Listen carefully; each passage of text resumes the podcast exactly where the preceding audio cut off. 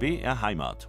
Habe die Ehre. Habe die Ehre, sagt Hermine Kaiser. Herzlich willkommen heute zu einem Gespräch mit meinem Gast Richard Schneider. Richard Schneider kennen Sie sicher aus vielen Fernsehbeiträgen, Filmen, Live-Geschichten.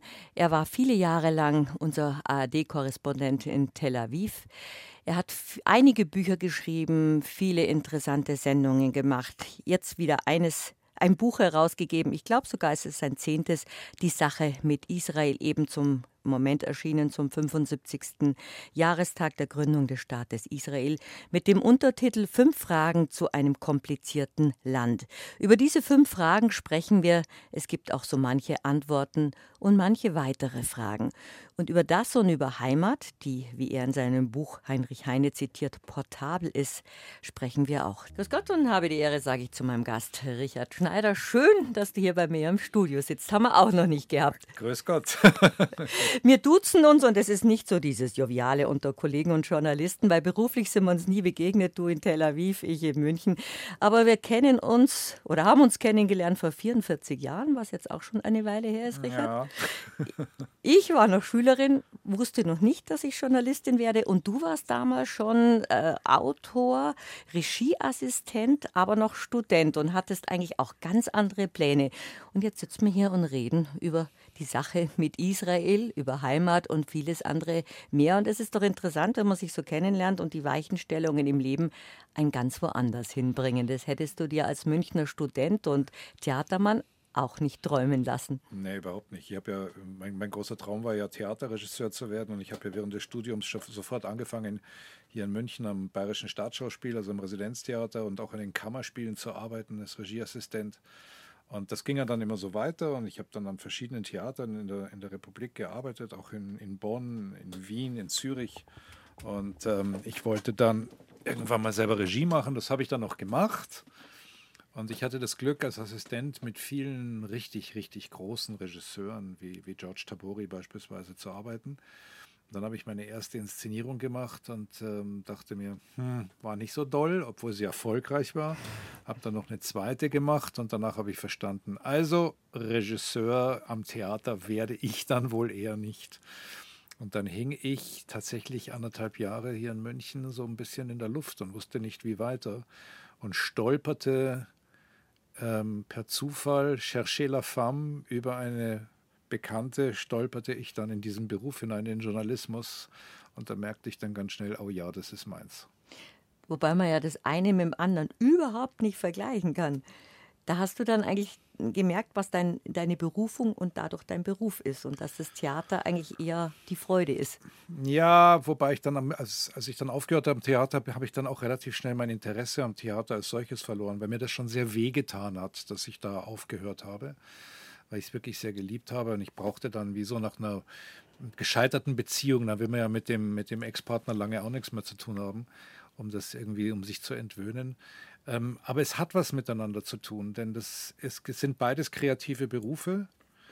Und ich habe halt dann nur festgestellt, dass meine Kreativität nicht im Bereich des, ich sage jetzt mal, Visionären oder des Fiktionalen ist, sondern die Kreativität ist im Bereich ähm, der Realität. Also sprich, ich mache Dokumentarfilme und nicht Spielfilme. Ich schreibe Sachbücher und nicht Romane. Aber auch bei Sachbüchern und auch bei, bei äh, Dokumentationen brauchst du ja eine Kreativität. Du musst mal überlegen, wie machst du den Film, wie erzählst du das, wie schaut die Erzählstruktur aus, dann beim Fernsehen die Bildsprache. Also es bleibt kreativ, aber eben nicht im Fiktionalen. Ursprünglich hast du auch beim Hörfunk angefangen, dann bist genau. du zum, was ja auch ein schönes Medium ist. Genau, und wir sehr, haben gerade während der Nachrichten darüber geratscht, dass wir das beide noch kennen, dass wir mit schwersten Tonbandgeräten unter, unterwegs waren und man durfte ja nicht mal selber schneiden, was man jetzt in der digitalen Welt alles macht, was du natürlich in deinem Korrespondentenberuf rauf und runter machen musstest. Da muss man ja sehr schnell sein und dass wir wirklich nur so diese, diese analoge Zeit mitgekriegt haben und jetzt den, den Sprung ins Digitale, was aber auch eine spannende Zeit war. Und so hat sich auch dein Beruf entwickelt. Das war ja nicht klar von Anfang an, dass du sagst, Theater hänge ich an den Nagel und jetzt werde ich äh, Israel-Korrespondent für die ganze ARD. Nein, überhaupt nicht. Also ich bin zum Journalismus gekommen, ich habe es ja vorhin schon gesagt, über, über, eine, über eine Frau, die ich kennengelernt habe bei einem Abendessen. Das war genau in der Zeit, wo ich nicht mehr am Theater gearbeitet habe und wirklich nicht wusste, wie es weitergeht.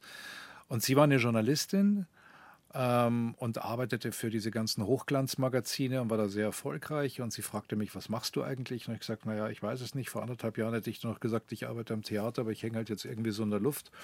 Ich äh, mixe Gimlets in einer Bar hier in München, um mein Geld zu verdienen.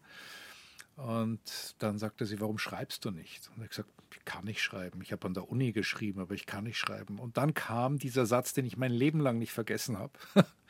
dann sagte sie zu mir, ähm, wenn du wüsstest, wie wenig Journalisten schreiben können, hättest du keine Hemmungen. Und dann, nicht wissend, wie mein Leben weitergehen soll, sagte ich, ja, ähm, klar, vielleicht hast du ja recht, aber weißt du, ich habe keine Lust fürs Hintertupfinger Tagblatt zu schreiben, sondern wenn, dann natürlich nur für die beste aller Zeitungen in Deutschland. Und sagt sie, welche ist das? Echt die Zeit. Also Ambition, also Hybris total, aber ohne Ding. Das darf man jung. Ja, das darf man jung. Und dann sagte, genau, und dann sagte sie, ja, hast du denn ein Thema? Und dann sagte ich, ja, ich habe ein Thema. Sagt sie, ja, dann ruf die doch an. Und ich sagte, ja, die warten auf mich, na klar. Also, okay, also das ging halt dann irgendwie so auseinander. Und am nächsten Tag traf ich sie wieder und dann sagte sie mir, okay, du sollst anfangen zu schreiben, die Zeit will deinen Artikel. Und dann sagte ich, du verarschen kann ich mich selber. Und dann sagte sie, nee, ich habe die angerufen. Und ich habe sie ja immer noch nicht geglaubt. Dann hat sie mir gesagt, doch, ich habe mit dem Leiter der Redaktion Modernes Leben, das war so eine Rubrik, die es damals noch gab bei der Zeit, die wollen deinen Artikel. Die sagen, du sollst schreiben und wenn es gut ist, drucken sie es. Naja, dann habe ich mich hingesetzt, habe 14, 14 Tage an einem Artikel geschrieben. Mit einer Schreibmaschine doch. Mit einer Schreibmaschine, allerdings einer elektrischen, genau, einer Olivetti. Das war so State of the Art. Die hatte ich mir im, in Studienzeiten erworben. Und die waren teuer, die Dinge. Ja, die damals. waren sauteuer, genau, aber die waren großartig. Und ähm, ja, lange Rede, kurzer Sinn. Ich habe diesen Artikel geschrieben, gab den dann dieser Freundin, die hieß oder heißt immer noch Barbara. Und ähm, die las sich das durch und sagte, ey, du kannst doch schreiben. Also es gibt ein paar Kleinigkeiten, die würde ich ein bisschen anders machen. Da hat sie mir so zwei, drei Tipps gegeben, wie ich einsteigen soll. Und bei einer Sache sagte, ja, das ist so kausal, nicht so logisch. Und dann habe ich das übers Fax bei der Bundespost, habe ich dann diesen Artikel nach äh, Hamburg geschickt, in die Redaktion, zu Händen von Herrn Alois Behler. Und ich dachte mir, naja, wird eh nichts. Und am nächsten Tag, am nächsten Tag rief mich Alois Behler an und sagte, großartig, kommt in die nächste Ausgabe. Und der erste Artikel meines Lebens war die ganze letzte Zeitseite. Und so ging's los. Also das wünscht sich eigentlich jeder, der Journalist werden möchte. Wenn, dann gleich eine ganze Seite und wenn, dann bei einer, einer renommierten Zeitung. Was war überhaupt das Thema? Das Thema war äh, etwas, was mich damals tatsächlich angefangen hat, also ich war 30, damals tatsächlich angefangen hat, mehr und mehr zu beschäftigen, nämlich die Frage, wie man eigentlich als Kind von Holocaust-Überlebenden ausgerechnet in Deutschland geboren werden kann und hier aufwächst. Also deine eigene Geschichte. Ein bisschen meine eigene Geschichte. Und, und die deiner Freunde. Ja, und die, also dieser, dieser ganzen Generation, mhm. der ich angehöre. Unsere Eltern waren ja alles Holocaust-Überlebende die irgendwie in Deutschland landeten nach dem Krieg, äh, meistens nicht gewollt, sondern es ergab sich so. Viele landeten hier als Displaced Persons, als Flüchtlinge auch aus Osteuropa. In diversen und, Lagern dann. Genau. Und die ja überwiegend in Bayern waren. Und ähm, irgendwann stellte ich mir plötzlich die Frage, was ist denn das hier eigentlich? Wie, ist denn, wie, wie absurd ist das eigentlich ausgerechnet nach dem Krieg und nach dem, was geschehen ist und auch ein Großteil meiner Familie ist ja ermordet worden und meine beiden Eltern waren ja auch im Konzentrationslager. Da habe ich mir gedacht, wie, wie verrückt ist das denn eigentlich, hier geboren und hier aufgewachsen zu sein? Und das begann mich wirklich zu beschäftigen. Wie alt warst du damals? Weil da ref jung reflektiert man ja Dinge anders als jetzt in unserer, in unserer Altersgruppe. Äh, ja, da war ich 30. Mhm. Das ging so um die 30 los, dass das als Thema mich beschäftigte. Davor, mir war das zwar immer bewusst, wo ich bin, mir war auch immer klar, dass, dass das Land ist, äh, das den Holocaust begangen hat. Es war auch das klar, dass das die Gesellschaft war, die äh, meine Familie ermordet hat. Aber das war so eine Mischung zwischen dem abstrakten Wissen und den konkreten Kontakten, die man hatte oder auch in der Schule. Ich habe, ich meine, ich war zwar zuerst in der französischen Schule hier in München, die gibt es ja heute noch, und da waren wir Kinder aus der ganzen Welt, weil die meisten Kinder waren Diplomatenkinder.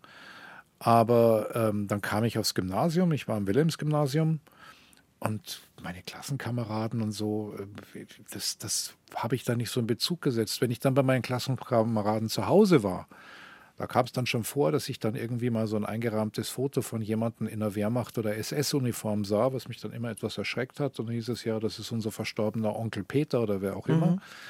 Ähm, also mir war schon klar, aber irgendwie war es auch so in meinem Alltag als Kind und Jugendlicher noch nicht so präsent. Das kam dann erst. Macht man als Kind nicht. Da wundert man sich manchmal, stellt aber keine Fragen und dann merkt man erst, wenn man vergleicht, bei denen daheim geht es ja ganz anders zu als bei uns. Ja, aber es gab noch etwas anderes. Es gab schon etwas, was ich schon als Kind gespürt habe. Ich habe als Kind schon gespürt, dass es eine Welt da draußen und eine Welt da drinnen gab. Mhm. Und die Welt da drinnen, das heißt die jüdische Welt, das sah tatsächlich so aus, dass man sich sehr bedeckt hielt. Wir sind alle so erzogen worden. Nach dem, was unsere Eltern durchgemacht haben, war natürlich erst recht diese typische Diaspora-Mentalität, bloß nicht draußen als Jude auffallen. Und das hieß, dass man also da draußen sich sehr bedeckt halten musste und nur dort, wo man in der jüdischen Welt war, konnte man war sich Sicherheit. frei bewegen. Und die jüdische Welt damals war immer eine von geschlossenen Räumen. Das war zu Hause, das war bei Freunden, jüdischen Freunden zu Hause, das war in der Synagoge, das war im jüdischen Jugendclub und sozusagen zwischen diesen jüdischen sicheren Orten bewegte man sich da draußen in einer doch etwas unsicheren Umwelt. Also das hatten wir als Kinder schon sehr genau mitbekommen. Und das war zum Beispiel auch ein Grund, warum ich mich auf der École Française so wahnsinnig gut gefühlt habe. Denn erstens einmal war es das französische Schulsystem komplett laizistisch, also sprich Religion spielte überhaupt keine mhm. Rolle. Und dann waren das Kinder aus der ganzen Welt, von schwarz bis weiß, Juden, Muslime, Christen, Hindus, alles Mögliche. So wie die Welt funktionieren sollte, also der Mikrokosmos. Genau wie alle miteinander genau. und unter einem Dach lernen oder leben können. Ganz genau. Und das war großartig. Und dadurch, dass ich in so einem Kosmos groß geworden bin, war dann für mich der Wechsel ins bayerische Gymnasium, wo dann als allererstes, was mir auffiel, ein riesiges Kreuz im Klassenzimmer hing, was natürlich in der École Française nicht existierte. Und da wurde mir also sofort signalisiert, okay, du gehörst nicht dazu. Das war dann sehr klar auch schon formuliert. Aber das hatte dann doch relativ wenig mit dem Kontakt mit meinen Freunden zu tun, mit meinen Klassenkameraden. Ja, Kinder, Kindern ist es ja auch nicht wichtig. Das ist ja einfach, du, wenn du in einem katholischen Elternhaus sozialisiert bist, dann hängt halt ein Kreuz. Wenn du es nicht bist, dann denkst du, ah, die haben da ein Kreuz hängen. Aber danach gehen wir Fußball spielen. Ich glaube, genau, das solche, das, solche Themen sind dann zentraler. Das war viel zentraler, aber obwohl es natürlich dann schon auch immer wieder von den Kindern das, was sie zu Hause gehört haben oder was sie sich so gedacht haben, da kam dann schon, sag mal, warum hast du unseren Herrgott ermordet? Und ich stand dann da und dachte, äh, wie? Wo, wo, was, was ist los? Wovon redest du? Also das gab es schon. Aber dann war es eigentlich wurscht, weil der Matthias, der mich das gefragt hat, war halt super gut im Tor und mit dem haben wir halt immer unsere Fußballspiele gewonnen. Also solche Sachen, ja. Und das war also immer so ein Hin und Her. Und das ging, also die, die, die ersten Probleme, also auch schon bewusstere Probleme, die ich dann hatte, war vor allem in meiner Studentenzeit. Mhm, in den Ende 70er, Anfang 80er äh, Jahren? Mitte 70er bei mir bereits, ja. Und ähm, dann eben auch vor allem mit diesen extremen linken Gruppen, die dann schon extrem antizionistisch, anti-israelisch waren. Ähm, ich kann mich erinnern, als ich mein äh, Magisterexamen schrieb, bin ich ähm, an die Uni gekommen, an Geschwister Scholl, Geschwister Schollplatz und da hing, da war ein Graffiti an der Wand der Uni und es hieß Sabra plus Shatila ist gleich Auschwitz, Begin ist gleich Hitler. Das war angesichts des Libanonkrieges 1982 so ein Rekurs auf die Ermordung von äh, Palästinensern in den beiden Flüchtlingslagern Sabra und Shatila, die angeblich Israel gemacht hat, hat sie aber nicht. Israel hat es aber zugelassen. Ermordet wurden die Palästinenser von christlichen Phalangisten. Aber die israelische äh, Armee hat da quasi weggeschaut. Also insofern gab es da eine Mitverantwortung, gab auch heftige Diskussionen damals in Israel darüber und der Verteidigungsminister Ariel Sharon musste damals auch seinen Hut nehmen. Aber egal wie schrecklich das war, ich fand diesen Vergleich oder diese Gleichstellung zwischen Menachem Begin, äh, dem damaligen Premier, und Adolf Hitler dann schon wirklich unsäglich. Und das habe ich in der Studentenzeit immer wieder erlebt. Und das waren so die Auslöser, wo es dann langsam so losging, dass ich mir solche Fragen stellte. Ja, also früher da. als andere, die da spielerische an ihr, ihr, politisches Bewusstsein herangegangen sind als junge Menschen, was so in der Studentenzeit eigentlich so richtig beginnt. Wann hast du denn so ein politisches Bewusstsein entwickelt? Wie definierst du politisches Bewusstsein? Dass man sich für Politik interessiert, dass man wahrnimmt, in, in welcher Staatsform man lebt, dass oh, das man immer. Tageszeitungen liest. Ja, Wenn äh, man auf einmal merkt, Moment, das ist jetzt nicht nur mein Elternhaus und, und die Kleinstadt oder die Großstadt, in der ich lebe oder das Dorf, sondern wie, wie tickt die Welt? Ja, das, da, ich muss sagen, wirklich schon als kleines Kind, weil ähm, mein Vater zum Beispiel hat jeden Morgen um ab 5 Uhr früh ähm, alle Zeitungen gelesen und nonstop Nachrichten gehört. Äh, bei uns zum Beispiel zu Hause, als es dann noch das ZDF später gab, um 19 Uhr wurde heute geguckt und 19 Uhr Zeit, 30 die Zeit im Bild, im österreichischen die Fernsehen, ZIP. die ZIP, genau, und um 20 Uhr die Tagesschau. Tagesschau. Und ähm, es ging immer um diese Frage, ist es gut oder ist es schlecht für die Juden? Ist es gefährlich, ist es nicht gefährlich? Wir müssen alles wissen. Und ähm, insofern hat mein Vater mich da auch sehr früh politisiert und mir auch sehr klar gemacht, dass man genau verstehen muss, äh, wie Nachrichten sind. Also er hat mir auch den Unterschied. Aber wichtig. Ja, zum Beispiel, ich habe nie verstanden als Kind, warum es so viele verschiedene Zeitungen gibt. Da ist doch überall das Gleiche drin. Und dann hat mir mein Vater anhand von Beispielen gezeigt, dass das nicht der Fall ist. Ähm, und es gab für mich in meiner Kindheit zwei politische Ereignisse, die, die, die mich extrem geprägt haben. Das war 1967 der Sechstagekrieg in Israel. Ähm, was viele heute nicht mehr wissen, ist, dass es damals wirklich so aussah, das ist das Ende des jüdischen Staates, dass diese drei arabischen Armeen Israel zerstören werden. Und der damalige ägyptische Präsident Gamal Abdel Nasser hat ja gesagt, wir werden die Juden ins Meer treiben. Und man hatte große Angst, auch hier äh, überall, dass die Juden hatten überall Angst, dass das geschehen wird. Und dann wird es einen neuen Holocaust geben. Das war natürlich bei dieser Generation ganz tief. Ein anderes ganz entscheidendes ähm, historisches Ereignis, das mich auch sehr geprägt hat, war ähm, der Prager Frühling und der Einmarsch der Sowjets in Prag 1968. Meine Eltern sind Ungarn, aber mein Vater stammte aus einem ungarisch-slowakischen Grenzgebiet, sodass mein Vater die tschechische Staatsbürgerschaft hatte. Mhm. Er ist Jahrgang 20 gewesen. Und meine Eltern hatten nach dem Krieg in Prag erst gelebt, dort geheiratet. Meine Schwester ist in Prag geboren, 1947. Und danach kamen die Kommunisten an die Macht. Dann sind meine Eltern vor den Kommunisten geflohen, zurück nach Budapest. In Budapest kamen die Ungarn, äh, kamen die Kommunisten an die Macht, sind sie wieder geflohen. Dann sind sie nach Wien, sie waren in Israel, dann kamen sie halt hier an. Und ich erinnere mich so genau, wie ich an einem Morgen meinen Vater in der Küche mit Tränen in den Augen die Nachrichten verfolgen sah und er wirklich weinte, weil die Russen gerade in Prag einmarschiert waren. Und das hat mich sehr schockiert, dann meinen Vater weinen zu sehen. Und es gab noch ein Ereignis, da war ich, was war ich da, sechs Jahre alt. Das war die Kuba, äh, nee, 62, die Kuba-Krise, da war ich fünf. Und dann kam noch Kennedy, 62. Und bei der Kuba-Krise habe ich zwar als Fünfjähriger nicht verstanden, was los ist, Aber das, was los ist. aber das, was los ist, habe ich gesehen an der totalen Panik meiner Eltern. Also ich habe gespürt, und, das, und darum erinnere ich mich tatsächlich daran, das war diese, diese Atmosphäre im, im, im Elternhaus und dann auch bei den anderen Freunden meiner Eltern, das war so eine bedrückende Atmosphäre, weil jeder Angst hatte, jetzt bricht der Atomkrieg aus. Also das sind Dinge, die mich schon sehr früh geprägt haben. Und was dann noch dazu kam, mit der Studentenzeit war natürlich nach der 68er Revolution, ich bin ja die erste Generation nach 68 eigentlich, dass wir auch in der Kultur und in der Kunst, auch am Theater extrem politisiert waren. Dadurch gab es eigentlich schon sehr früh ein politisches Bewusstsein. Richard Chaim Schneider, bei mir zu Gast. Dein politisches Gefühl, Fingerspitzengefühl ist durch deine Eltern schon sehr geprägt worden.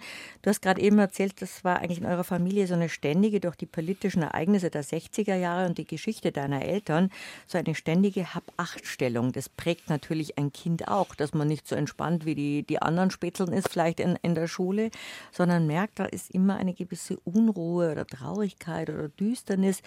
Das ist aber andererseits auch der Ansatz, Fragen zu stellen. Und du hast ja deine Eltern fragen können. Und dein Vater, wie du gerade erzählt hast, hat auch gesagt, schau mal, so liest man Zeitung und nicht nur eine. So nimmt man Nachrichten auf. So informiert man sich. Also unbewusst hat er dir ja schon die Rolle vorgegeben, die du dann äh, in deinem langen Berufsleben ausgefüllt hast. Ja, sicher nicht beabsichtigt von ihm, dass ich diesen Beruf ergreife, aber so in der Retrospektive ist es sicher mitprägend gewesen, ohne dass ich das ähm, hätte so fassen können, auch nicht in den Anfängen meiner journalistischen Karriere.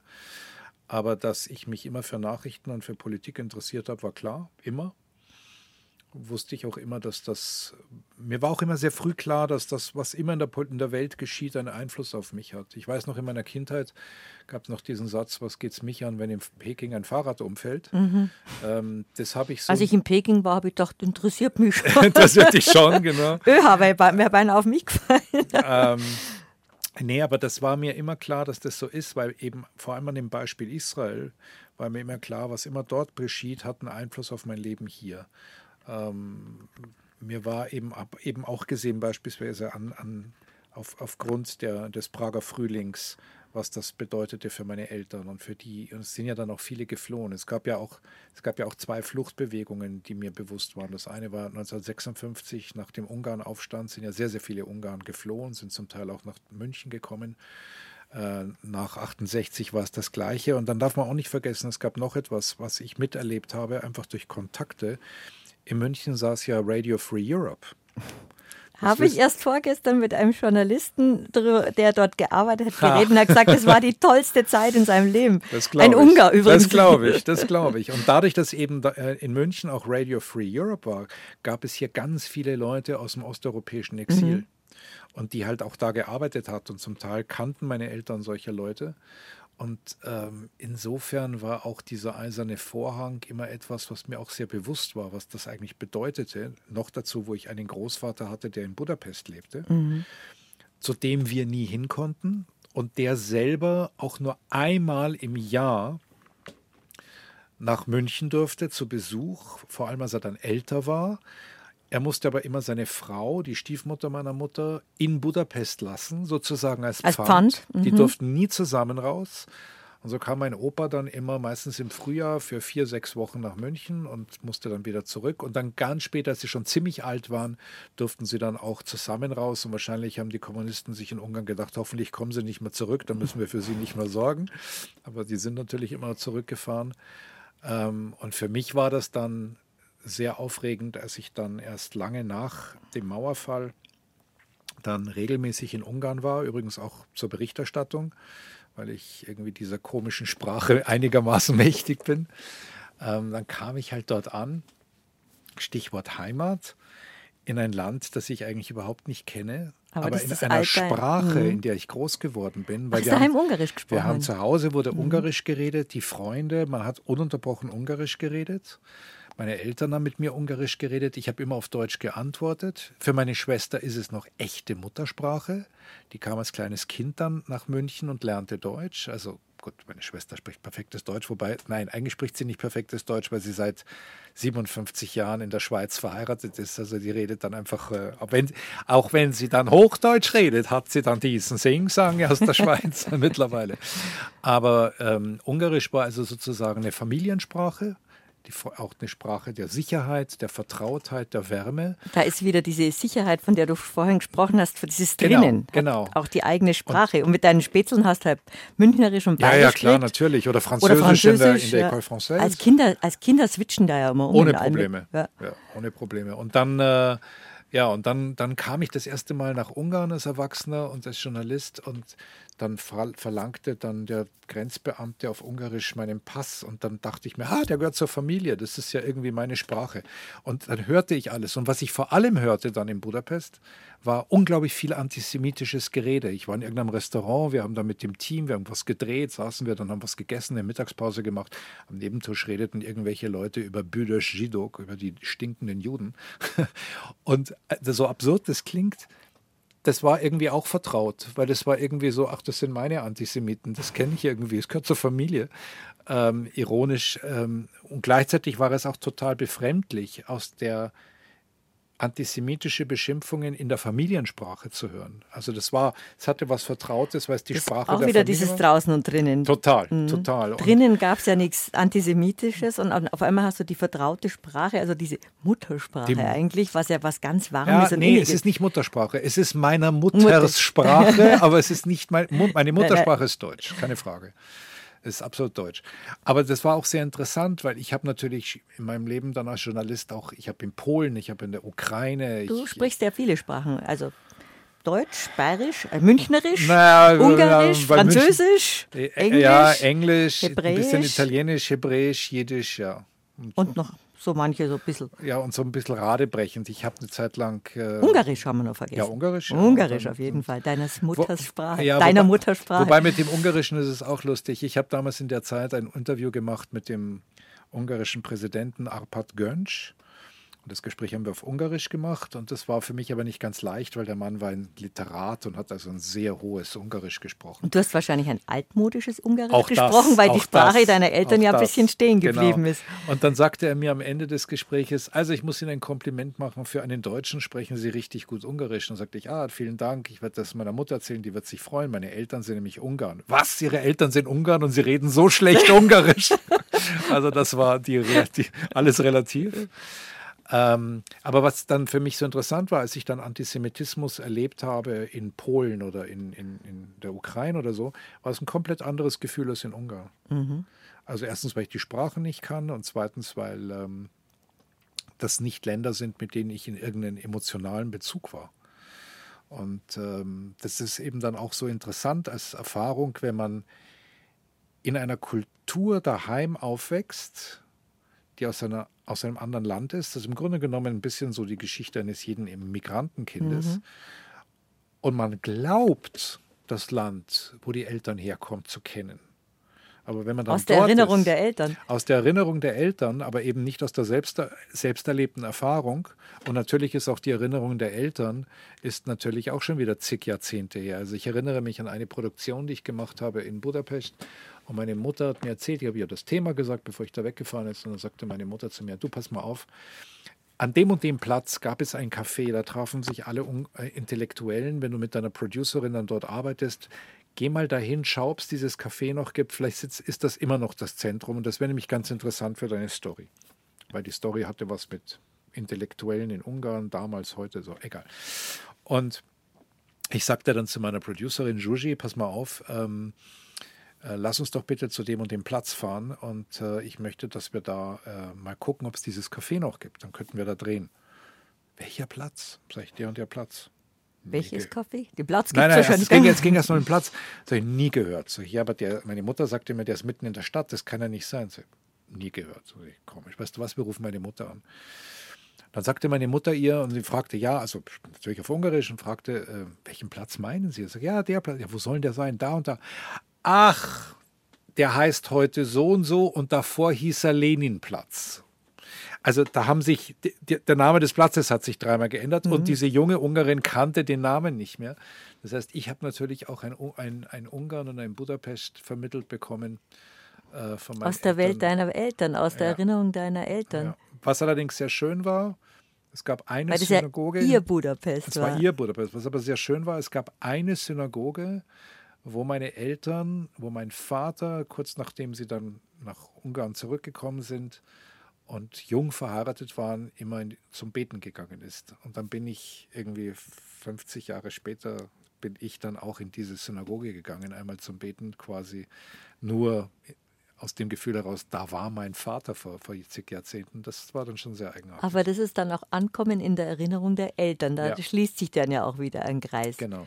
Heimat wird ja eh unser roter Faden doch in unserem Gespräch, weil es entwickelt sich auch, wie viel Heimaten in, in deinem Leben es gegeben hat, auch im Leben deiner Eltern. Aber darüber reden wir eigentlich erst am Schluss von unserem Gespräch. Jetzt spielen wir Musik und dann reden wir weiter über deinen Weg, bis du an die Sache mit Israel gekommen bist. Sein zehntes Buch, gell? Ja, Unglaublich. Dabei hat er gemeint, er kann gar nicht schreiben. genau.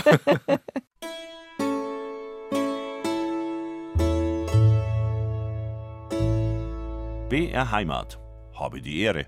Ehre zur zweiten Stunde von unserem Gespräch heute mit Richard Heimschneider, unseren Israel-Korrespondenten. Seit vielen Jahren beschäftigt er sich mit dem Nahostkonflikt der israelischen Gesellschaft und der jüdischen Geschichte. Er hat viele Filme darüber gemacht, kennt den Alltag in Israel gut und sehr gut sogar und kann beide Seiten beleuchten aus der Perspektive des Korrespondenten, aber auch das Leben dort, das oft sehr abenteuerlich, gefährlich, bestürzend, spannend, interessant war. Deshalb auch der Titel des Buches Die Sache mit Israel. Eigentlich kann man drei Punkte dazu machen oder ein Fragezeichen. Untertitel Fünf Fragen zu einem komplizierten und einem komplexen Land. Antworten dazu versuchen wir in dieser Stunde auch zu geben. In der ersten Stunde haben wir uns auch über seinen Weg als Münchner Student zu, zum Bayerischen Rundfunk und aber auch als Korrespondent hier in einigen Ländern und Journalist unterhalten. Jetzt unterhalten wir uns über seine Welt, die er in Tel Aviv gelebt hat, was er dort alles erlebt und gesehen hat und wie er die Lage 75 Jahre nach der Gründung des Staates Israel sieht und vielleicht auch welche Zukunftsperspektiven er nennen kann. Richard Heimschneider bei mir zu Gast. Wir haben viel geratscht, auch über unsere, unsere Münchner Zeiten. Du hast ja erzählt, du hast auch so diese 60er Jahre noch richtig mitbekommen als Teenager, wo München eine ganz spannende und, und ungewöhnliche Stadt war, wo ganz Deutschland gesagt hat, man muss unbedingt nach Schwabing. Ja, da freue ich dich jetzt schon richtig. Ja, aber Mine, jetzt machst du mich zehn Jahre älter. In den 60ern war ich noch kein Teenager. Das war ich erst in den 70ern. Entschuldigung, ich auch nicht. Außerdem darf man sich zum Beispiel nie mehr an Schwarz-Weiß-Fernsehen erinnern. Das macht alt. Auch das erinnere ich mich eigentlich ganz gerne, weil lustigerweise meine zehn Jahre ältere Schwester war beim Bayerischen Rundfunk noch Ansagerin im Schwarz-Weiß-Fernsehen in den 60er Jahren. Nein. Ja, ja. Deine war schöne Schwester war schöne Ansagerin. Schwester. Genau. Aber Ansagerinnen, die waren eigentlich für uns Fernsehen. Die haben uns dann die Tür geöffnet für die ganzen Sendungen, die man dann anschauen konnte Ja. oder die man hören konnte. Ja, Ansagerin ja, war toll. War ganz toll. Die Frisuren waren wichtig, was sie anhaben. Genau. Und diese Sendung präsentieren wir Ihnen in Farbe. Ja, ge- genau, das ging dann auch los in den 70ern mit. Und die Farben waren noch sehr komisch. Also ich weiß, mein, erste Farb, mein erstes Farbfernseherlebnis war Bonanza und Little Joe hat ausgeschaut wie ein Leberkäse. Vor allem hatte der eine grüne Jacke an und das fand man ganz furchtbar. Das war aber, ich meine, das kann man jetzt Kindern gar nicht mehr erzählen, dass es Fernsehen gab, wo kein Programm gelaufen ist. Genau. Da war einfach dieses Sendebild, das gibt es glaube ich gar nicht mehr. Das Gibt es noch Testbild, nee, Sendebild? ich glaub, das Testbild. mehr. Nee. Das kam dann nochmal in Farbe und in den Programmzeitungen war, war so ein Symbol, was in Schwarz-Weiß und was in Farbe ist. Du bist ja ein Fernsehmann, du hast zwar auch beim Fernsehen angefangen, aber kannst du dich so an Fernsehzeiten in unserer Kindheit erinnern? Ja, total. Ich bin ja noch groß geworden mit äh, Samstagnachmittags Kindersendungen mit der Augsburger Puppenkiste und so Sachen. Das hat man sich natürlich da. Kater Miekisch. Kater Miekisch, genau, und Jim Knopf Ja. und die Wilde 13. Und zwar das Original, nicht den Film. Ja, ja, klar. Total. Da hast du dir auch nicht vorstellen können, dass du mal beim Fernsehen landen würdest. Nee. In Farbe und sehr aktuell. Und das ist ja ein sehr anstrengendes Leben als Korrespondent gewesen. Wir haben ja gerade schon als Stichwort gesagt, du kannst äh, zum Thema Nahostkonflikt, zum Thema Gründung des Staates Israel ist jetzt ganz viel gelaufen. Man beschäftigt sich jetzt einfach zurzeit mehr mit Israel. Es hat bestimmt auch mit dem, mit dem Gründungstag zu tun, aber auch mit der hochumstrittenen Justizreform, die eigentlich sozusagen das Kernthema war, wo du dein Buch begonnen hast, die Sache mit Israel, weil es ist nicht nur ein kompliziertes Land, sondern nach der Lektüre des Buches habe ich mir gedacht, man weiß viel zu wenig. Und als Korrespondent hast du ja immer die aktuelle Berichterstattung, wenn du nicht deine langen Dokumentarfilme machst. Und man kriegt immer nur so stichwortartig was mit, wo gerade wieder ein, ein, ein- ein, Brennpunkt ist, ein buchstäblicher, wo, wo etwas eskaliert ist. Aber wie kompliziert das Ganze ist, das kann man, glaube ich, auch nicht mal in einem Buch klären. Nee, und ähm, dieses Buch ist entstanden noch lange vor den Wahlen und äh, vor der äh, Diskussion um diese sogenannte Justizreform. Ähm, mein Verlag, äh, DVA Random House, hat mich im vergangenen Sommer gefragt, ob ich nicht zum 75. Jahrestag des Staates Israel jetzt im Mai ein Buch machen möchte. Und ich sagte ja, sehr, sehr gerne. Ich hatte das letzte Israel-Buch vor fünf Jahren gemacht. Dazwischen hatte ich mit meiner Kollegin Özlem Topschuh ein, ein anderes Buch gemacht in Form eines Briefwechsels. Und ähm, dann habe ich mir halt überlegt, wie soll dieses Buch ausschauen. Und äh, was mich dann ähm, zu dieser Struktur gebracht hat, war, dass ich natürlich seit vielen, vielen, vielen Jahren diese Diskussionen hier in Deutschland über Israel und um Israel immer wieder erlebe. Und die sind in allererster Linie von Nichtwissen und Vorurteilen geprägt. Wenig Wissen dahinter. Und es gibt immer wieder so stereotype Fragen, die so aufkommen. Und da habe ich mir gedacht, ja, das wäre doch vielleicht eine Idee, wenn ich mir von diesen Fragen einige herausgreife und versuche, diese Fragen zu erläutern. Ich sage jetzt bewusst nicht beantworten, denn manchmal gibt es keine eindeutigen Antworten, weil eben die ganze Sachlage so wahnsinnig komplex ist, ganz egal von welcher Seite aus man sich das Problem betrachtet und anschaut. Und so habe ich dann versucht, über fünf Fragen, die für mich wichtig waren und die in dieser Diskussion in Deutschland, in der innerdeutschen Diskussion immer wieder auftauchen, habe ich versucht, eine Art von, von, von Einführung in diese Problematik zu geben, um einfach auch Wissen zu vermitteln, im besten Sinne des Wortes, Aufklärung zu betreiben, ähm, um, was aber nicht bedeutet, dass man dann für die eine oder für die andere Seite Partei ergreifen muss, sondern zunächst einmal nur, dass man versteht, wie ist ja, die Komplexität. Es dass es nachvollziehbar wird. Auch. Dass es nachvollziehbar mhm. wird und dass man vor allem versteht, wie die Komplexität dieses Konfliktes ausschaut und warum dieser Konflikt so unlösbar ist. Diese fünf Fragen hat es lange gedauert, bis du dich auf fünf reduzieren konntest, weil wir gerade eben gesagt haben, das ist ja ein komplexes Thema. Also ich lese sie schnell vor. Frage eins ist Israel eine Demokratie? Die Antwort erwarte ich jetzt nicht in, in, in, in einem Satz. Zweite Frage ist Israel ein Apartheidstaat? Drittens ist, Staat, drittens ist die Kritik an Israel antisemitisch. Viertens ist Israel ein fundamentalistischer Staat. Und fünftens gehört Palästina den Palästinensern. Fünf Fragen ist eigentlich wenig und wenn man das Buch liest, merkt man einfach, dass es die Kernfragen sind, die wichtigsten Fragen, die man eigentlich stellen kann. Aber die Fragen kommen eigentlich erst durch das Wissen, das man durch dieses Buch bekommt, die man sich dann selber stellt. Ja, aber es ist, sagen wir mal so, es war mir eigentlich relativ klar und relativ schnell klar, dass es diese fünf Fragen sind. Und ähm, ich habe eine sehr, sehr liebe Bekannte und Freundin, Professor Hedwig Richter, die Historikerin, die ja selber eine Bestseller-Autorin ist. Und wir saßen an einem Abend beim bei Essen Rotwein zusammen. Steht, bei, bei Rotwein. Steht in der Danksagung. genau, Die sollte Rotwein. man beim Büchern immer lesen. Genau. Und da haben wir im Gespräch, so ganz bei einem wunderbaren Essen und herrlichen Rotwein, haben wir irgendwie ganz schnell uns äh, klar gemacht, wie dieses Buch ausschauen soll. Auch ausgelöst dadurch, dass sie gesagt hat, weißt du, ich habe hier immer so Fragen. Mhm. Und dann dachten wir, ja, das ist überhaupt die Lösung. Und dann haben wir das so miteinander an so einem Abend so bequatscht und dann war das eigentlich relativ schnell klar, wie die Struktur dieses Buches sein soll. Und ich glaube auch, dass diese Fragen, diese fünf Fragen, die ich hier ausgewählt habe, zumindest schon mal einen sehr großen Teil der, der Problematik abdecken. Und gleichzeitig überschneidet sich vieles. Also das sind äh, Sachen, die immer wieder vorkommen, immer wieder auftauchen ähm, und über die ich halt versucht habe, auch in der Kürze des Buches zu schreiben. Was dann passierte ist, ich war schon fast fertig mit dem Manuskript, ähm, dann kamen die Neuwahlen und dann kam vor allem Ende des Jahres, Anfang dieses Jahres die neue Regierung und dann kam Anfang Januar diese Ankündigung, im Grunde genommen das gesamte liberale Justizgefüge aus den Angeln heben zu wollen. Und da sprach ich dann mit dem Verlag und sagte, also jetzt haben wir ein Problem. Und das Buch sollte im April erscheinen. Dass das es nicht von der Aktualisierung überholt wird. Genau. Und jetzt haben wir ein Problem, weil äh, das ist jetzt irgendwie, was machen wir jetzt damit?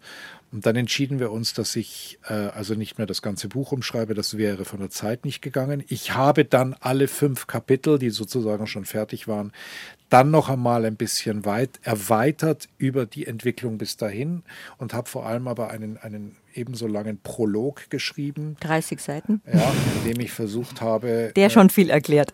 Der, genau. Und da habe ich schon versucht, sozusagen die aktuelle Situation aufzunehmen und vor allem auch zu beschreiben und klarzumachen, dass ähm, wenn es zu dieser sogenannten Justizreform in Gänze käme, Israel ein ganz anderes Land werden würde.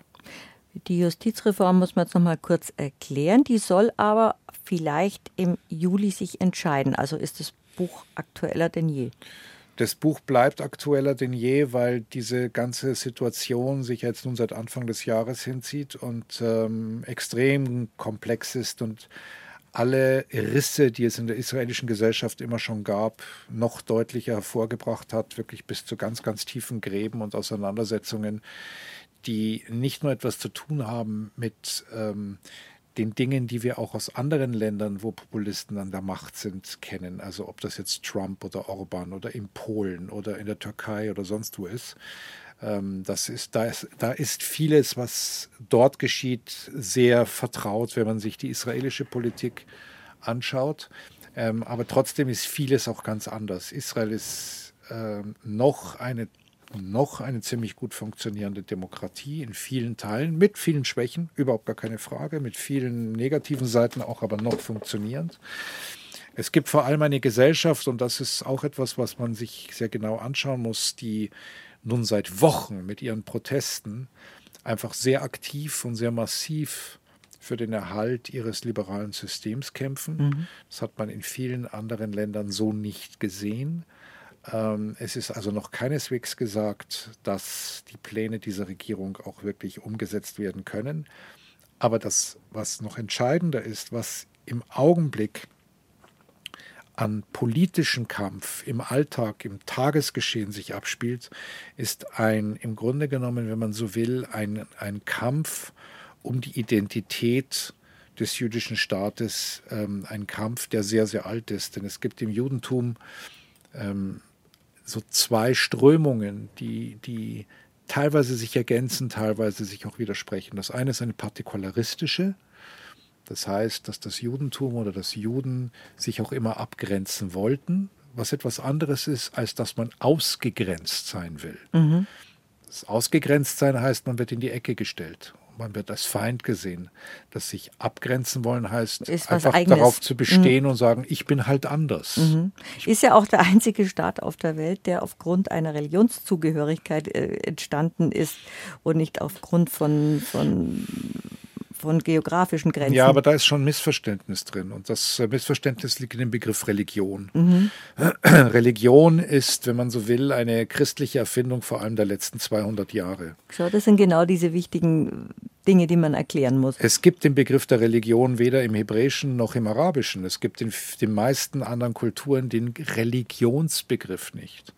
Und im frühen Christentum war das auch nicht so, weil im frühen Christentum. Die Glaubenszugehörigkeit eher. Es ist auch keine Glaubenszugehörigkeit. Mhm. Das, das unterbrochen, ist, Entschuldigung. Also es ist zunächst einmal, also im Judentum gibt es etwas, was es so nirgendwo gibt, nämlich dass die Zugehörigkeit zu einem Volk und die Zugehörigkeit zu einem, jetzt benutze ich den Begriff trotzdem, Glauben mhm. identisch mhm. ist. Das gibt es sonst nirgends. Das Zweite aber ist, und das, da sind sich Judentum und Islam eigentlich gleich, ähm, das, was man als Glaube heute formuliert oder als Religion, ist ein komplettes Lebenssystem. Das heißt, es gibt nicht ein profanes Leben und dann geht man in die Kirche zum Beten, sondern das gesamte Leben ist ein Konzept im göttlichen Sinne und wird nonstop vom Trinken, Essen, Sexualität, alles mit Heiligkeit durchzogen. Es ist ein Gesamtkonzept, das mit dem Aufwachen beginnt und mit dem Schlafen aufhört. Und das ist ein, ein Verständnis einer Identität, die ganz anders ist, als was sich vor allem in den letzten 200 Jahren im christlichen Europa herauskristallisiert mhm. hat, wo ja wie vor allem im laizistischen Frankreich zum Beispiel, Religion zur Privatsache geworden ist. Also jeder hat seinen Glauben, aber das ist Privatsache und dann gibt es halt das Politische. Und früher war das halt alles immer vereint. Das meinen wir ja zum Teil auch im Christentum so, dass Politik, Religion, Identität, dass das täglich, der, der profane Alltag und die Heiligkeit, dass das alles miteinander zusammengehört und dass es ein Lebenskonzept war, eine Lebensregelung. Und die, die Auseinandersetzung, die im Moment in Israel stattfindet, ist zum Beispiel eben diese Frage zwischen diesem partikularistischen Ansatz, aber gleichzeitig auch dem universalistischen Ansatz, den es im Judentum ja auch gibt.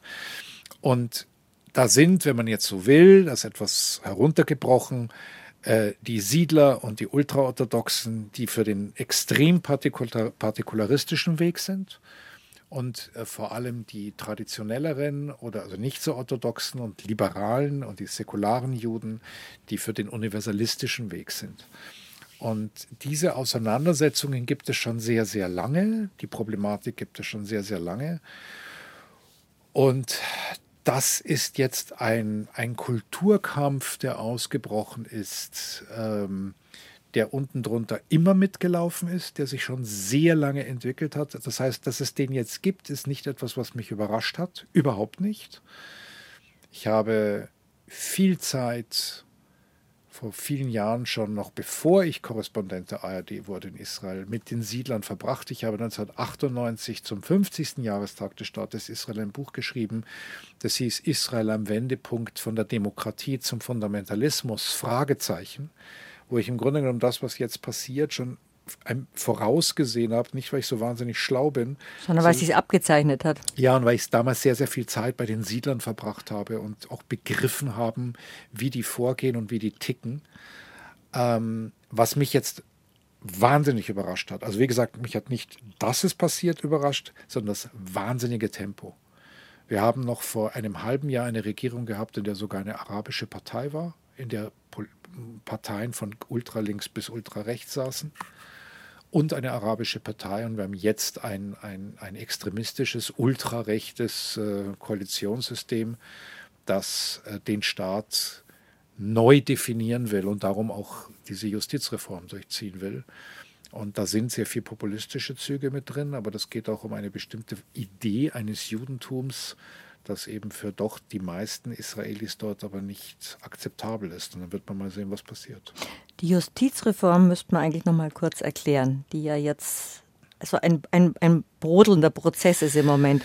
Versuchen wir es mal, versuchen wir es mal simpel zu machen. Die Justizreform, also es gibt in Israel, Israel ist eine Demokratie, aber anders als in vielen anderen Demokratien hat Israel keine Verfassung. Die Briten übrigens haben auch keine. Ähm, aber die meisten anderen Demokratien haben eine Verfassung. Israel hat keine. Israel hat nur sogenannte Basic Laws, so eine Art Grundgesetze. Ähm, und Israel hat nur eine einzige Autorität, die die Politik kontrolliert, und das ist das oberste Gericht. Warum nur das oberste Gericht die Politik kontrollieren kann, das würde jetzt, sehen wir, müssten wir zu viel in die Geschichte des Staatswesens mhm. und der Entwicklung des Staatswesens einsteigen, das würde ich beiseite lassen. Also, das oberste Gericht ist der Hüter über die Politik. Das oberste Gericht ist in der Lage, Gesetze, die verabschiedet werden, zu kippen.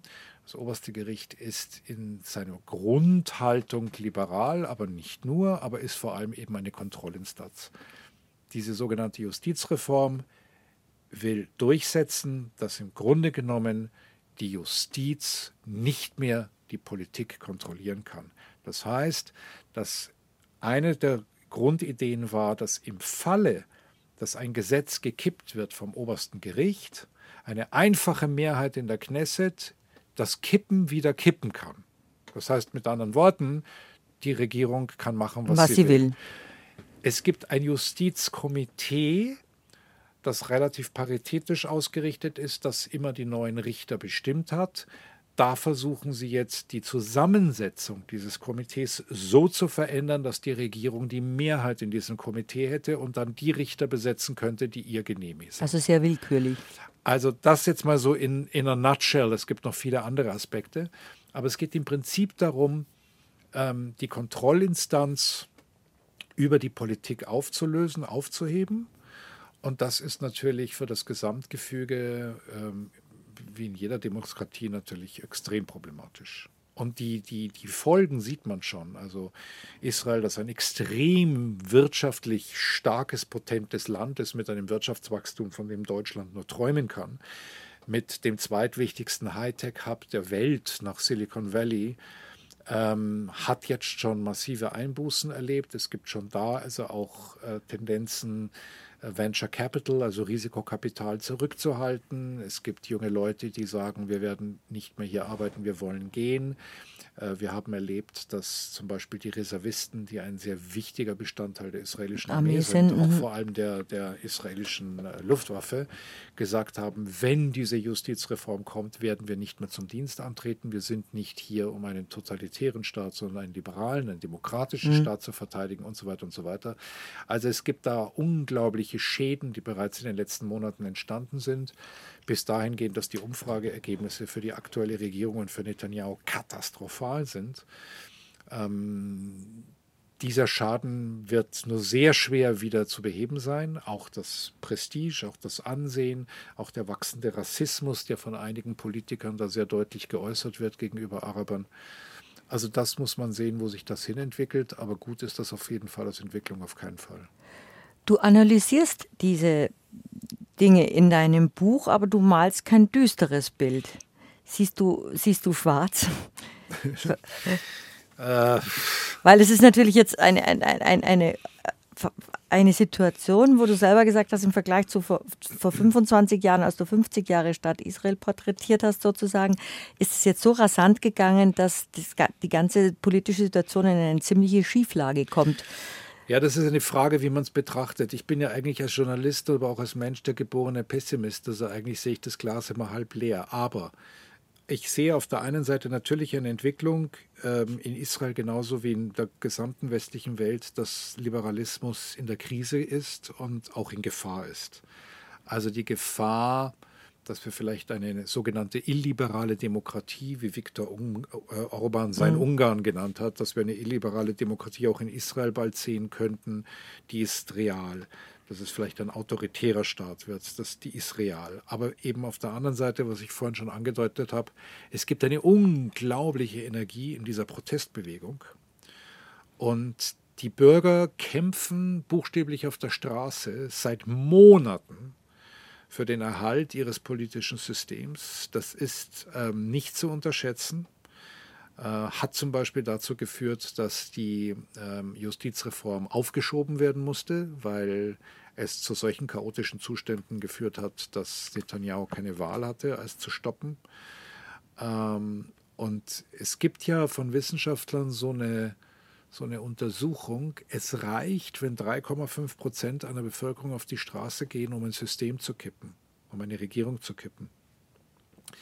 Und ähm, das kann in Israel durchaus noch passieren. Das heißt, möglicherweise aufgrund dieser unglaublichen Auseinandersetzung jetzt kommt vielleicht die Demokratie in Israel gestärkt heraus. Und zwar dann so gestärkt, das ist meine Hoffnung, dass man dann vielleicht sogar sagt, so, wo sind jetzt die Schwachstellen dieser Demokratie? Wo müssen wir ansetzen, um diese Demokratie dann auch wirklich nochmal stabiler und besser zu machen für alle? Das wäre sogar meine Frage gewesen bei der Sache mit Israel, ob du eine Prognose abgeben kannst. Das Nein. ist aber eher, weil du bist ja wirklich Nein. da ein Experte, weil du auch beide Seiten kennst. Ich kenne beide Seiten, aber ich, äh, ich sage immer dazu, wenn man mich um Prognosen bittet, sage ich immer denselben Satz. Ich gehöre zum Volk der Propheten, ich bin keiner. Ich habe keine Ahnung. Richard Heim, Heimschneider, viele Jahre Korrespondent in Tel Aviv, so hat dein Leben dich auch hingeführt. Und es war eine Zeit, die jetzt nicht vergleichbar ist mit einer Korrespondententätigkeit was du auch in Rom gemacht hast, oder zum Beispiel Brasilien, wo natürlich politische Entwicklungen wichtig sind oder auch das Alltagsleben. Du warst eigentlich in einer ständig angespannten, ja fast kriegsähnlichen Situation, was aber nicht nur Israel ausmacht. Es ist auch ein fantastisches Leben in, einer, in einem großartigen Land mit wunderbaren Menschen, denen du auch dein Buch gewidmet hast. Moment, da steht, das weißt doch du am allerbesten, Blätter, Blätter. Ich widme dieses Buch der Stadt und Metapher Tel Aviv und allen meinen israelischen Freunden. Eine Verbeugung vor der Stadt, vor dem Land und den Menschen, die dieses Land nämlich ausmachen, ja, nicht nur die politischen vor Strömungen. Vor allem vor dem Prinzip, vor allem vor dem Prinzip dieses liberalen, unglaublich liberalen Tel Aviv. Ich kenne in Europa tatsächlich keine Stadt, die so liberal ist wie Tel Aviv. Und insofern ist das für mich auch eine Metapher für das, was ich mir wünsche für dieses Land. Ist eigentlich ein, wenn du sagst, ein, ein, eine Stadt ist liberal, das wünscht man sich eigentlich, dass die ganze Welt so funktionieren würde. Ja, Mai. wenn du kommst. Ja, Mai. Wünschen, wünschen Folge, man, du kommst aus dem Folge der Propheten, ja, genau. Gehört. Wünschen darf man sich, ob es dann so ist. Im Gegenteil, wir sehen ja eigentlich die gegenteilige Entwicklung an vielen Ecken der Welt. Ähm, leider im Moment auch in Israel, muss man mal sehen. Aber ähm, ja, wenn man dort als Korrespondent arbeitet, in meiner Zeit, in der ich als Korrespondent da gearbeitet habe für die ARD, weil ich ja nach wie vor für den Spiegel über Israel arbeite, ähm, ich habe in der Zeit vier Kriege mitgemacht. Libanon 2, Gaza 1, 2, 3. Ähm, von der Anzahl an Anschlägen und sonstigen Katastrophen, ähm, die sozusagen den Alltag ausmachen, äh, gar nicht zu reden. Äh, mehrere Wahlen.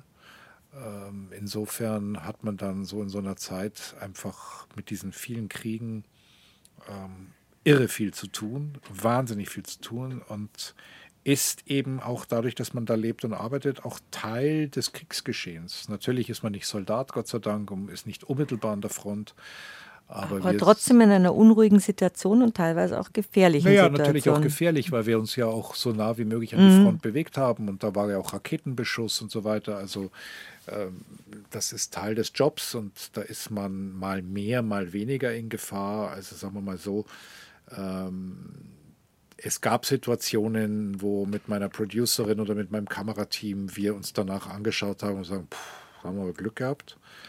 Es gab natürlich auch andere Situationen, wenn wir im Westjordanland oder in Gaza waren, also gar nicht Raketen, sondern einfach plötzlich ähm, äh, von Islamisten bedroht wurden oder es gab mittendrin, wir sind einmal 2007, als die Kämpfe zwischen der Hamas und Fatah in Gaza ausbrachen, waren wir mittendrin in Gaza-Stadt und ähm, da kam es plötzlich zu einer Schießerei zwischen äh, den, den Truppen der Fatah und den Truppen der, der Hamas. Und wir waren mit unserem Auto, mit dem ganzen palästinensischen Team äh, mitten auf der Straße. Und dann wurde sozusagen hin und her geballert. Und wir sind mit diesem Stretch-Taxi, mit dieser Stretch-Limo von einem langen Mercedes, unser Producer Zakaria brüllte nur auf Arabisch den Fahrer an, fahr, fahr, fahr, fahr. Und wir sind da halt irgendwie gefahren, während rund um uns geballert wurde und da ist man natürlich schon hinterher froh, so, pff, Glück gehabt, ja, klar.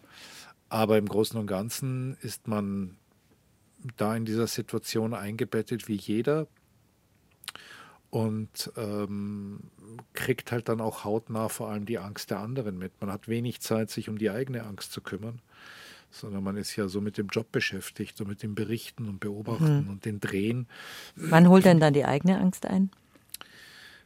Die eigene Angst holt einen, also bei mir war das zumindest so, meistens hinterher ein. Also ich habe ähm, habe ja in meiner gesamten journalistischen Laufbahn immer wieder Berichterstattung gemacht von sehr kritischen Situationen, ob das Kriege waren oder ob das äh, irgendwelche gewalttätigen Demonstrationen oder was auch immer waren, also nicht nur in Israel, sondern auch in anderen Ländern.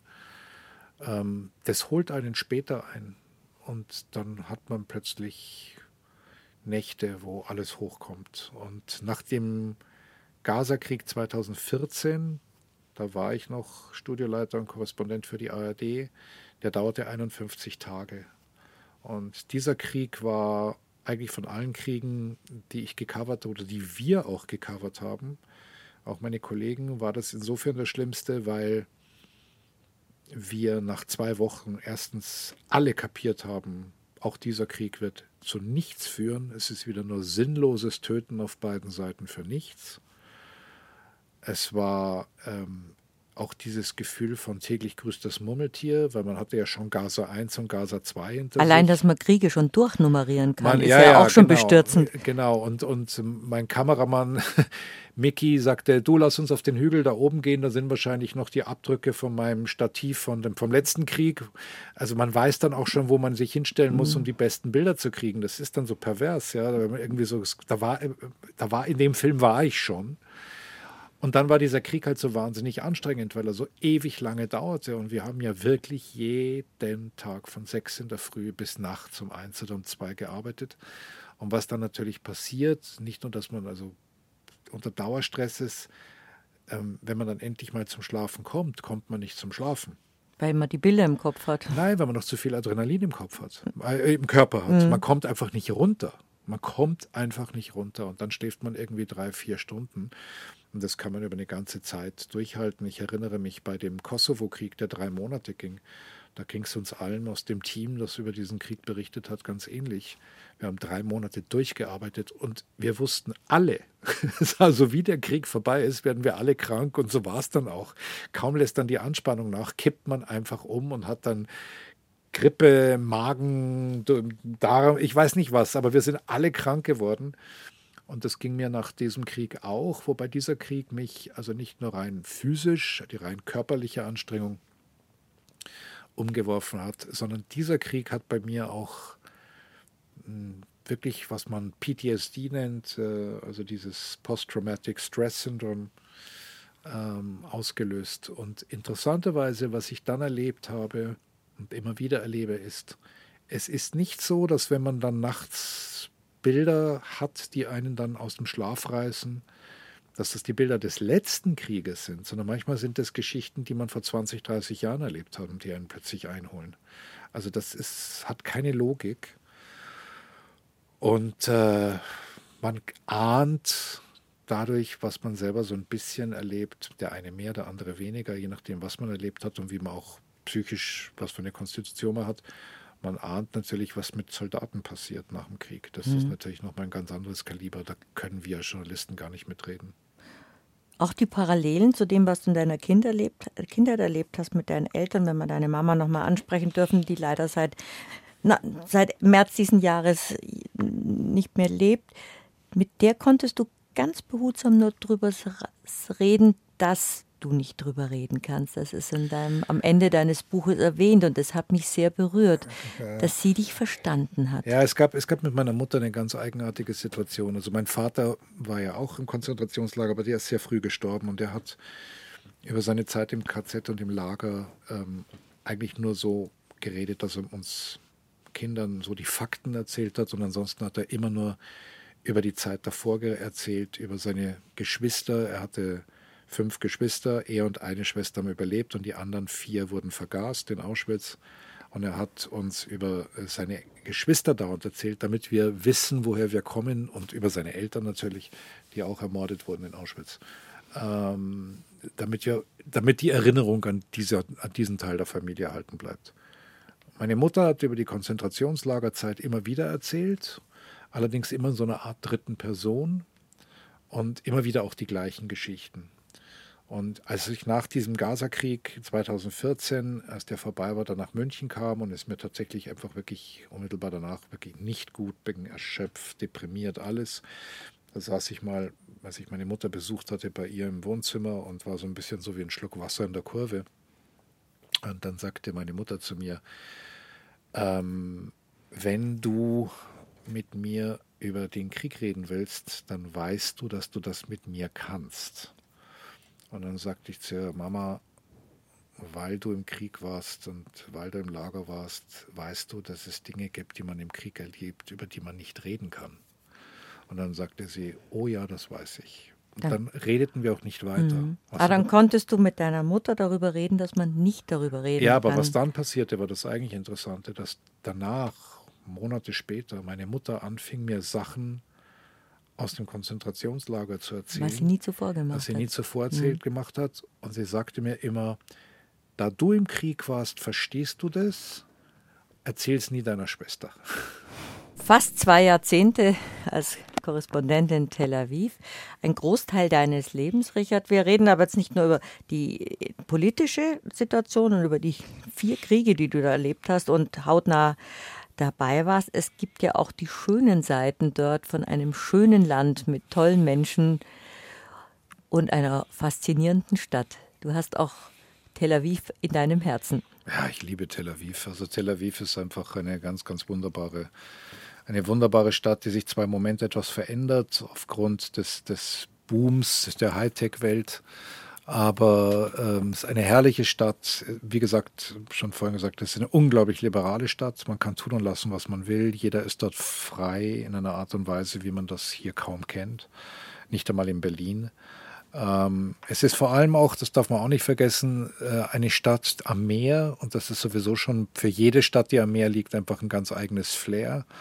Ähm, zehn Monate im Jahr ist ununterbrochen Sonne, das Leben spielt sich draußen ab, das Essen ist eine Sensation. Mittlerweile ist das ja gar kein Geheimnis mehr, sondern die israelischen Chefs gehören ja mit zu den Besten der Welt, gewinnen Preise, eröffnen weltweit Luxusrestaurants, wo alle hinpilgern, um dieses sensationelle israelische Fusion Food kennenzulernen.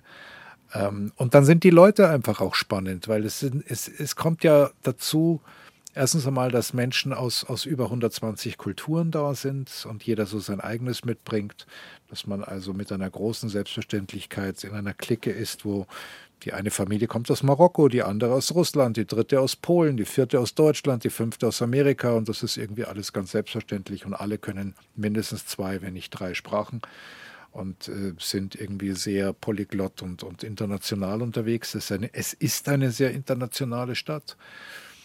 Aber dazu kommt eben auch, was sehr typisch ist für ein Land, das aus Einwanderern besteht, dass die Biografien dieser Menschen ganz besondere sind. Es sind alle mit sehr ungewöhnlichen und außergewöhnlichen Biografien und selbst diejenigen, die im Land geboren sind, haben natürlich ungewöhnliche Biografien, allein durch die Tatsache, dass sie in der Armee waren und im Krieg waren und dadurch auch ganz andere Erlebnisse hatten.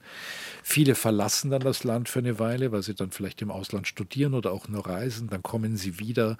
Es ist auch ein Land, das ständig in Bewegung ist und auch das buchstäblich wenn ich mal äh, jetzt vor allem in der letzten Zeit, wenn meine Mutter so krank war, ich mal sechs, acht Wochen nicht in Israel war und ich bin zurückgekommen nach Tel Aviv und ich wollte in das Stammcafé da gehen, wo ich immer hingehe, dann ist das plötzlich weg und da ist was ganz anderes innerhalb von zwei Monaten. Also es ist auch eine Stadt, die sich ununterbrochen selber verändert, in einem rasanten Tempo, in einem rasanten Tempo sozusagen. Die einzige Konstante ist die rasante Veränderung in dieser Stadt mhm. und ein sehr hohes Energielevel, ähnlich wie in New York, was einen selber auch im besten Sinne schlaflos macht und auch selber auf einer ganz an, an, hochtourig fahren lässt, was aber sehr spannend ist. Jetzt hast du ja wirklich einen Großteil deines Lebens dort verbracht. War ja auch nicht abzuschätzen, dass du so lange dort als Korrespondent arbeiten und sein würdest. Du hast uns in der ersten Stunde auch von der Biografie deiner Eltern erzählt.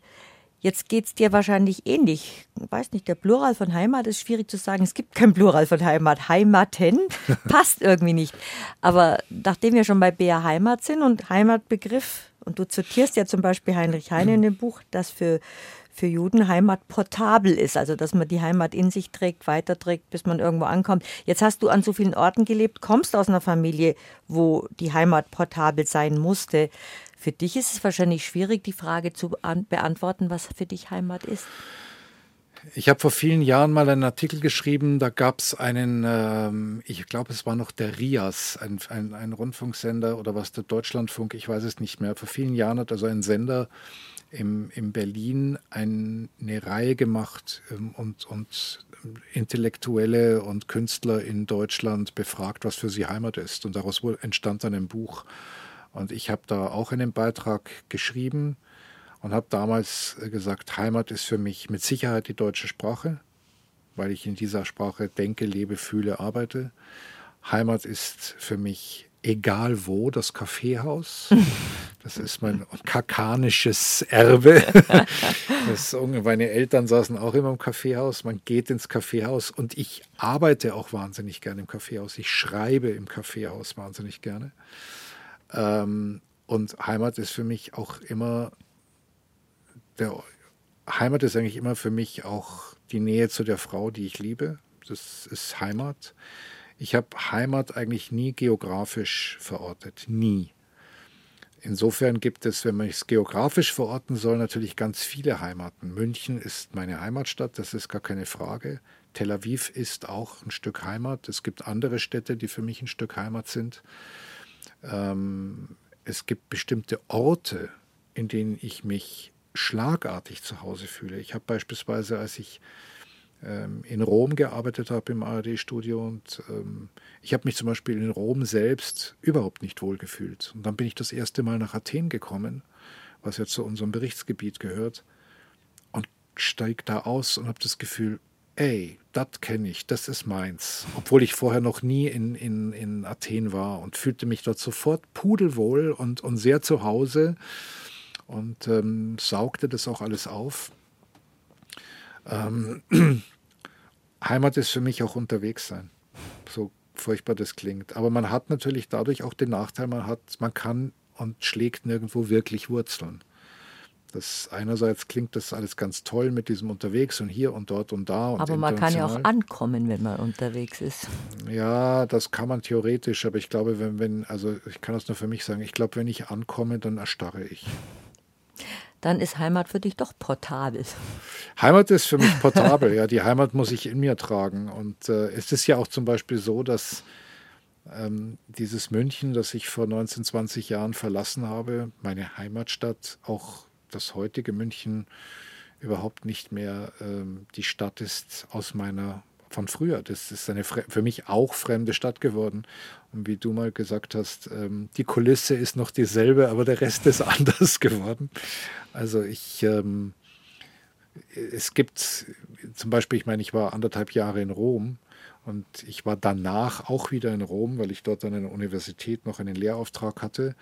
Und das war dann sehr lustig. Ich kam dann in Rom an, bin ins Taxi und der Taxifahrer fuhr los und dann sah ich schon, aha, er will die ganz lange Strecke zu dem Ort nehmen. Und ich habe gesagt, nee, nee, nee, Sie fahren nicht so, Sie fahren bitte so und so und so. Und dann sagt er es mir, ach, Sie sind von hier. Sag ich, ja, ja, ja, ja, okay, dann ist alles klar. Dann schalte ich auch den Taxameter ein. Das war sehr lustig. Dann haben wir gesagt, naja, okay, bin auch ein Stückel in Rom zu Hause, ob es mir gefällt oder nicht. Also ja, aber es ist eigentlich, man, man nimmt die Heimat, die Heimaten in sich mit. Die vielen Heimaten des Richard Heimschneider. Schön, dass du bei BR Heimat zu Gast warst. Danke noch, für die Einladung. Ich möchte mal das Buch erwähnen, Richard Heimschneider, Die Sache mit Israel, fünf Fragen zu einem komplizierten Land, eben erschienen im, im DVA Verlag, im, auch im Spiegel Buchverlag. Habe die Ehre, haben wir gerade gesagt, ist ein schöner Gruß. Hatte die Ehre. Ich hatte sie auch. Servus, danke.